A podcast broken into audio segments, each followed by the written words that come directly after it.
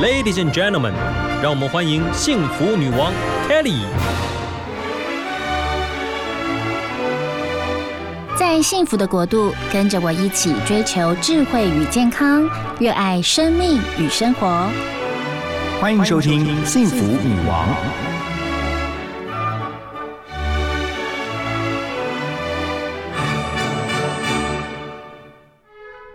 欢迎收听《幸福女王》，Kelly 非常开心啊！我们要介绍一本书，这本书叫做《让我们安心变老》。其实我看到这本书的书名的时候，我就觉得说，哇，好有安全感的感觉。多少人可以安心变老呢？哦，我们可以安心变老吗？什么样的状态下可以安心变老？那这本书呢？其中之一有一位作者，他是黄雅琪，他在新闻媒体业已经有二十年的经验哦，在许多的杂志媒体当中有非常精湛的报道，也得过很多奖。那今天他终于来到我们。的女王新殿堂要跟大家分享哦，她的生活还有她所做的一些报道都非常值得我们来关注。欢迎雅琪，哎，Kelly 好，呃，各位那个幸福女王的听众大家好呀！每一位女王贵宾来到我们节目当中，都要跟我们分享一下假日时光，你通常都在做什么事情？哦，假日时光哦，以前会登山啦，但但是因为现在就是疫情的关系，登山的人越来越多，有没有？那我就只好就是宅在家里，然后那个呃，就是做做瑜伽，或是看看剧这样。尤其是最近剧，呃，蓬勃的的。大量喷出哦，台剧大量喷出哦，那所以就只能在家里看剧这样。那我建议你在家放一个登山机，以后边登山机有吗？然后边看剧，挺不错的。我跟你讲，那我们聊剧应该会聊得蛮开心。那这一次您所写的书是让我们安心变老哦，虽然这是许多的这个作者一起写的，那一起来关心一些老人议题，是写给熟龄世代的一些生活法律上的指南。我觉得里面的探讨一些议题啊，看起来似乎有一些沉重，可是我。我想要先从轻松的来聊起哦。其实，哎，我们能够安心变老吗？你觉得你自己能够安心变老吗？哎，首先我想先谢谢 Kelly 哦。其实平常心讲哦，让我们安心变老这本书里面，其实它的族群哦是呃，当然就是一个是比较贫穷者，就是像游民之类的。然后还有就是呃，过去日本那边讲的那个呃下流老人哦。那我我觉得就是说，我们不妨先来谈谈，就是说呃，在贫穷线底下，其实中间金字塔中中间有一段是你你我之间的所谓的呃中产阶级的分子之类的这样子。那就像说，我相信就是最近大家其实，呃，到了像我的我的这个年纪有没有？就是呃，大概就是中年这个年纪这样子。嗯，那。呃，我我相信大家在他的群组里面，或者在他 FB 或者他的社群媒体，像最近那个呃，就是最红的那个呃 Clubhouse 里面，呃，很多的时候我们再也不是谈职场上面的东西哦，是我们的话题应该就是孩子，不然就是所谓的养生哦，然后不然就是我们如何呃怎么样去安排我们的老年生活这样。那我想要分享一个就是。跟我们生活比较贴近的事情哦，就是说，在我之前呢，有做过一个专题，然后其实那时候就是叫不孝的爱。那我相信那时候在那时候其实是有引起一个小小的争议，就是讲说，哎，为什么是讲不孝讲的爱？这两个其实有很大的那个，呃，你要讲它反差也好，要讲它反蒙差也好，嗯，但是其实他讲的是一种新照护关系啦，嗯，因为就是在过去，就是说大家会觉得说就是养儿防老嘛，对，但是随着就是说呃台湾老化的程度，其实我相信有很多研究，还有很多数字，这边我就不再赘述了，嗯，就是说台湾老化的程度，其实相对于就是说我们周遭的日日本、韩国、欧美，其实它的那一个下坠程度非常的快，这样子，在现在。就是说，你如果还要秉持过去那个，就是说，呃，养儿防老的概念，其实那个已经不流行。它因为现实已经不可逆了，这样子。所以在那个时候，其实是要提倡一种新关系跟一个新的那个思维的改变。这样，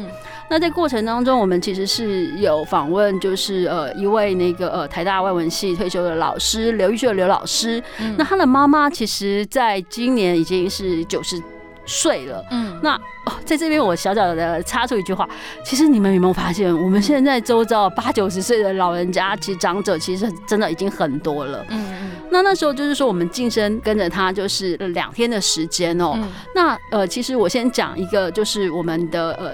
概念，就是说在过去我们会希望承欢膝下，嗯。但现在其实彼此的关系比较像是那那个，就是说，他我们各自把各自照顾好，嗯。然后他也很好，我也很好，然后所以就是刘玉雪老师他也说，也因为他妈妈的好，嗯。然后他的独居，然后他把他自己照顾的生活安排的很好，嗯。所以他可以就是说现在可以从事更多的社会创新的事情，然后也更有影响力这样子。嗯。那我相信就是这也是两个共创更美好的一种状态。那至于细节的部分的话，我想。就是说，我们可以慢慢的就是呃一起来聊，他是怎么样来过那个刘妈妈，她是怎么样来过她的一个人的嗯九十岁的生活这样子。其实我觉得九十岁还能够好好的过自己的日子，真的很不容易。那您刚提到的不孝的爱这篇文章，其实早期我你刚登出来就是您写的，我就看到了。哦，谢谢谢谢 K 姐，就是 我还以我 我想说那时候大家想说不笑会不会就是呃那时候我记还还还有人跟我讲说他很不喜欢这个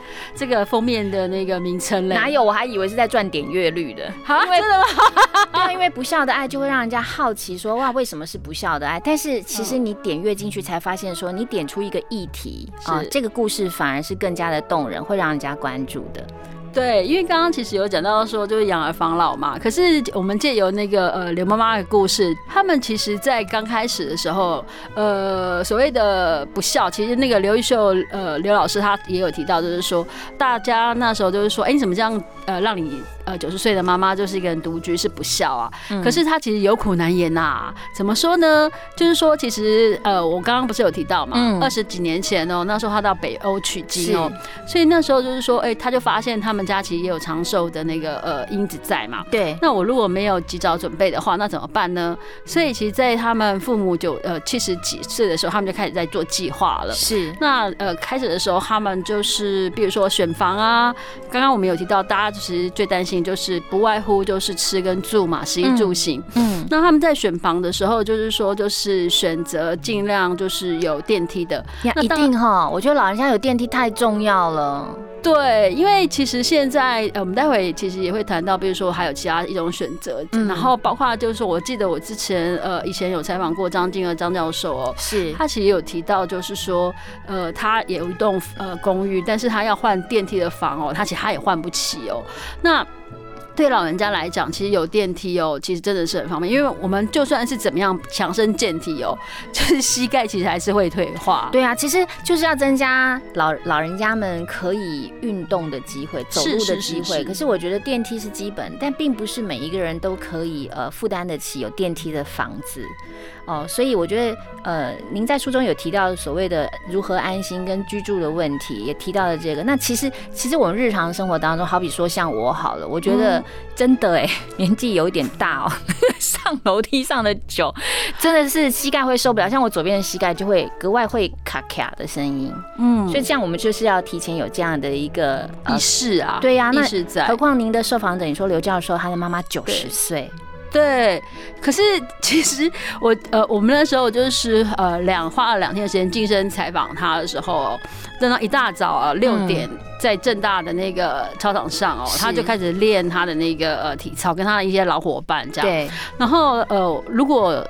大家呃我不知道大家有没有印象，但我相信念过正大的人哦，都知道有一个那个风雨走廊，从山下走到山上。你知道其实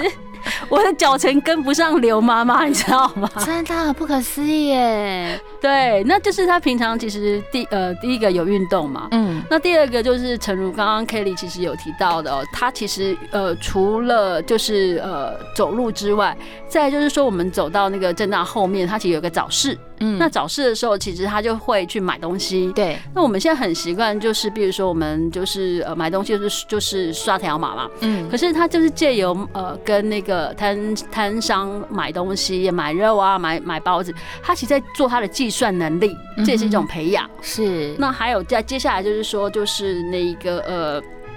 那个呃，他会搭公车，嗯。那个就是记忆力，就是说等于是说，其实我简简单的来讲啦，就是说不管是运动、计算、脑力，嗯。你要随时让他在一一种活动的状态底下，嗯。那你其实才会就是像 Kelly 一样那么的活泼，那么的，就是滔滔不绝，然后就是觉得就是很有活力这样子，就就像今天外面的阳光一样。对，我活泼是那个呃心心思意念很活泼，但是我觉得就是变老这件事事情哦，是跟身体体能是有相关的。然后呢，居住环境如何去为我们的家中的长辈去为他们设想到，甚至未来我们也会老啊，哦，如何为我们自己也可以提前去设想到。那接下来要聊，其实日本有所谓的二代居，可不可以跟我们解释一下什么是二代居？嗯，好，呃，那个所谓的二代居哦，就是说。我我相信哦，就是说，呃，人其实有时候不管你今天有有没有血缘哦，有距离感哦，其实才是最美的。嗯，那以前住在一起哦。总是不管是儿女哦，会有一些那个呃，就是呃问题，然后或者是说婆媳会有一些问题哦。是。那在日本，因为大家都知道，日本其实是一个就是呃很快就进入长寿的一个社会一个国家这样子。那所谓的二代居，其实就是指说就是两呃两两个家庭，两个组成的家庭，然后他们就是呃住在隔壁，嗯，就是那个一个是父母的家庭，一个是那个子女他婚后的家庭这样子。所以是不打通的，但是住在。隔壁。是是是是是，那那一个我相信台湾现在其实也有陆陆陆续续其实是有出现了啦，因为彼此可以互相照顾，但是彼此又没有呃不需要就是打扰到彼此的生活这样子。那这个其实也跟刚刚其实我们有提到，就是说就是呃各自安好有没有，然后把自己照顾好，然后就像刚刚其实那个刘呃刘玉秀老老师他的妈妈其实也是住在他附近，对，这其实也是另外一种二代居的一种概念这样。子就是住在呃彼此的附近这样，而且再来就是说，如果说还有二代，就是还有三第三代的话，就是你还有你的孩子的话，他其实很多时候就是说啊还有接送问题。但是如果你所谓的呃日本的二代居，如果大家呃 Google 的话去看，你就可以发现就是说他们其实。其实就是在隔壁，那你也可以省省掉那种就是带的呃一些呃麻烦。然后我我解释一下哦，其实呃日本的这个二二代居，它其实有稍微分别一下，所谓的独立二世代哦，就是父母跟子女使用厨房跟玄关、浴室全都分开，确保就是你跟长辈之间的隐私跟独立。另外一种叫做共用的二世代，就是共用的二代居，它厨房跟浴室是分开的，但是两个家庭它可以共用玄关，在独立的生活当。当中创造共处的一个空间，另外还有一种一种叫做融合的哦，距离最紧密的共居时代，两代家庭的浴室啊、啊厨房啊、玄关都共用，但是呢。各自拥有自己的小厨房、淋浴台、哦淋浴间、洗手台。那玄关有各自的出口。我觉得日本人真的很仔细，你看他们的商品啊、礼品都小小的，然后什么都非常的精致可爱。我觉得连住宅都可以规划到什么哦，什么款子都有，你可以选择独立的、共用的、融合的，让你可以去选择。但现在反观台湾的状况，您了解呢？哇！我觉得我们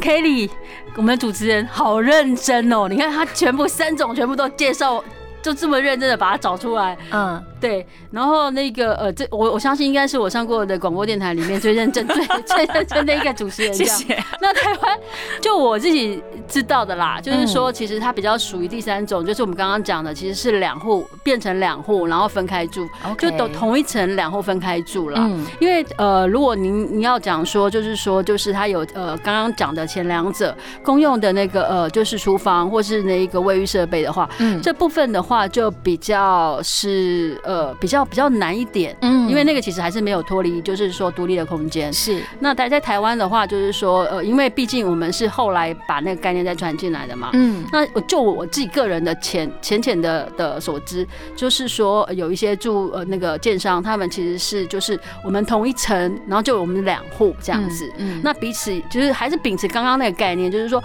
彼此有往来，但是各自也保持各自一些空间这样子。是，其实老了之后总是会担心。儿女不在身边，是像我觉得我年轻的时候，像现在，我就觉得还好。你现在还是很年轻，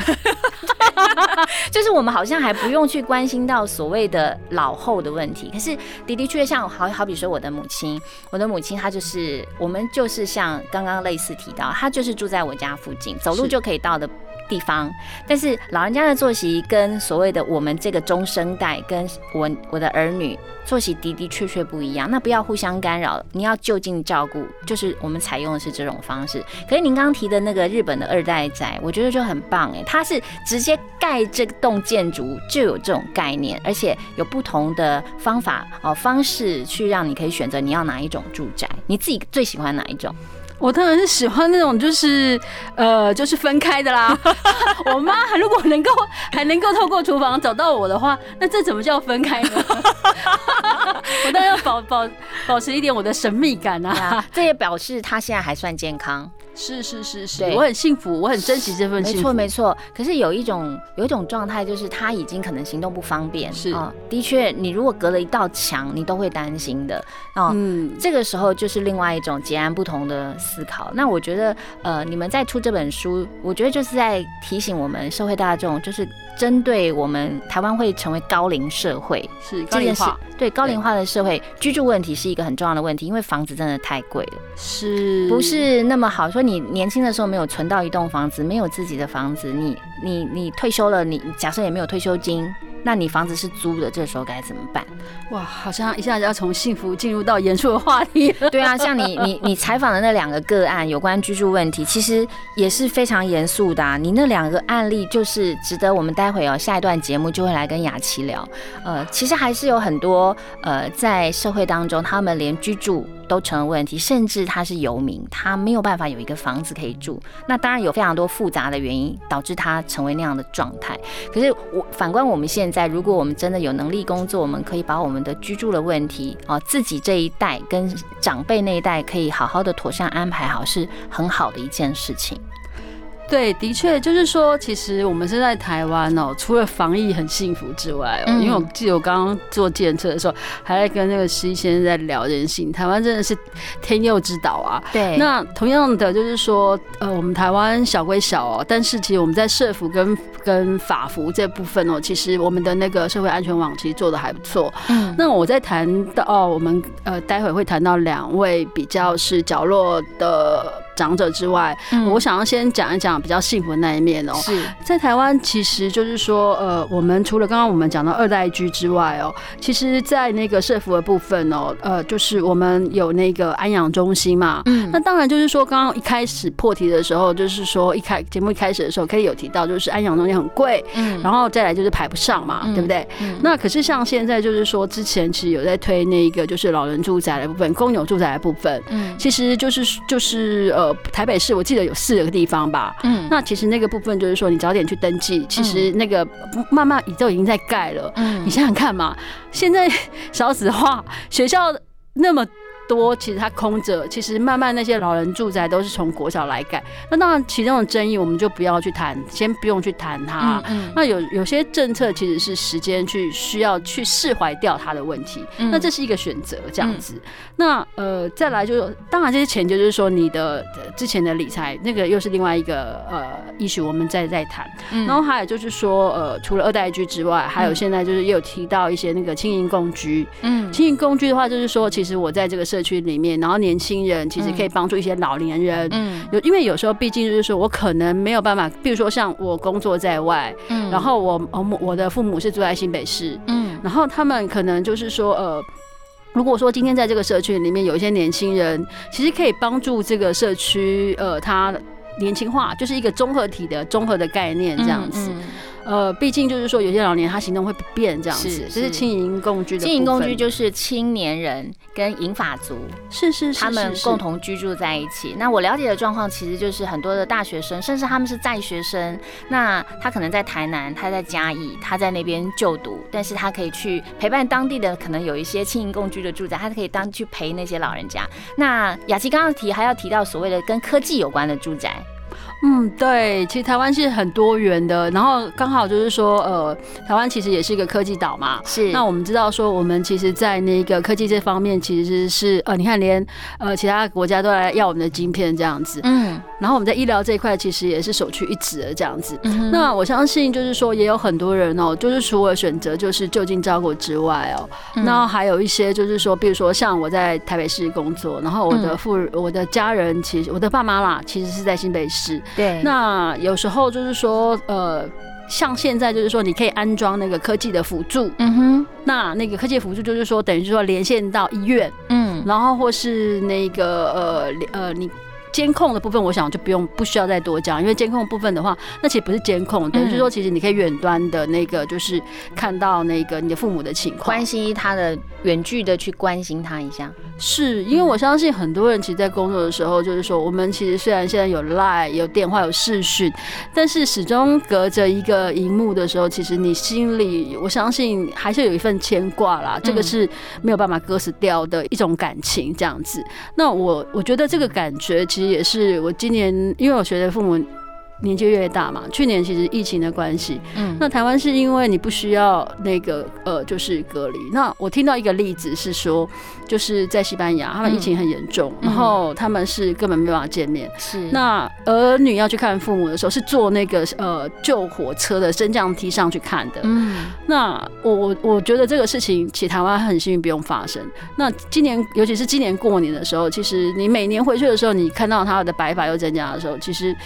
不仅想到是你自己，还有他们。那台湾其实在这部分，其实你可以借由一些那个科技的辅助，好，我觉得这是一个一一个部分。那安装那个，其实那个只要去询问就可以。那另外一部分就是说，还有一个就是我觉得很有趣的是说，我们在这访问里面，其实我们自己有发现，就是说台湾其实。以前是世界第一名啦，密度第一名，现在是已经退居那个第二名哦，但还是密度很高。就是小七不是说就是已经破六千店了吗？啊哈，对。然后台湾的那个超商也破了那个万家万万家店，好像我记得只有一一一个镇，台湾就一个乡镇还没有被超商入侵。真的 对，那那有时候就是说，对那个很多的长者来讲，没有，就是那个跟超商这边做一些连接，他们其实也可以扮演一些社会功能这样的角色。对对，的确呀，我觉得像现在很多人呃收包裹都喜欢店到店啊。因为邮局没有那么的普遍嘛，而且它挂号投递就没有那么方便。那说实在的，年轻人还可以走路去，可是对于老人家来说，最最接近的家里的是越来越方便的。而且他们可以讲讲话，最主要是说，你知道，就是爸爸妈妈、老人老人家会可以其实会，我我我这是我自己观察到，他们跟那个收银台的那个就是那个呃呃年轻人，然后聊聊天啊，闲话家常啊，我发现他认识他们啊，好像比。我对我父母还要认识的还多，你看悲不悲悲哀这样，有时候也是也是因为环境啦。我觉得好比说，呃，子女在外打拼啊，然后你的父母确实在老家，那。可是刚好就有在老家，在刚好他们是在那边工作的年轻人，所以呃整个社区可以互动啊，整个你刚刚讲的便利商店呃深入到每个乡镇去，然后因此可以有一些人际上的互动，人际之间可以彼此关怀，就近照顾。我相信是人在变老的时候，有时候你旁边有一些人可以关照着你。是好事，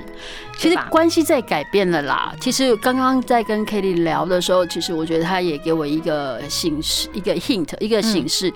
呃，刚刚因为我们刚刚聊到别的事情嘛，但是我觉得那个可以借鉴在这上面。就是说，有时候其实我们人可以低调，但但是有时候就是你今天呃，当你打开这个麦，当你呃，就是我们我有这个呃幸运可以用这支笔的时候，其实我们应该就是呃把它打开它。那如同就是说，今天这个老人。家或是这个超商的年轻人，当他们有那个互动的时候，其实就是去打开它，open minding。那其实那个呃，亲人跟亲人之间的关系还是存在，但是我其实有多了另外一一道友情门的打开。嗯，那他们其实彼此都可以活得更好了。好，那在接下来节目当中，我们就要回到啊这本书当中，你采访的两个个案呀，这两个个案呢，我都忘了，的确值得我们关心。其实您的观察跟您带给你的一些醒思是什么？我相信应该非常有感啊。嗯，对，其实呃，我们走到第一线的时候，其实你看到他们生活，你其实有时候蛮很难以想象，就是说台湾会有这样的角落。呃，就是我相信大家也有观察，也有看到，就是那个呃前几天那个南港会归屋的那个新闻事件哦。那那个就是一个会归屋里面哦，然后他要住一个人这样。那我我想要分享一个例子，是我那时候在采访的时候，其实就是他不是游民哦，因为呃一个是游民。然后那是他还有房子，只是他的房子登记在他的妻子底下。嗯那那个阿文先生后来就是被社服的安全网接触到安养中心，嗯但是他也产生一个问题，就是说，呃因为那个呃，如果说今天他付不出来那个租金，那等于是说他的安养中心的费用是全民盖瓜承受。嗯那另外一个场景，我想要分享的是说，就是他不是没有工作，呃，嗯一个那个呃，化名许先生哦。那我们其实那时候到他的那个大道城，就是靠近大道城那个的一个二楼的住家吧。嗯然后真的是七弯八拐哦，才走到那个巷弄里面，因为那是要都根的地方。这样，嗯我一进去就看到哇，好多塑胶袋哦，然后好多的那个就是社服团体啊，或是宗教团体，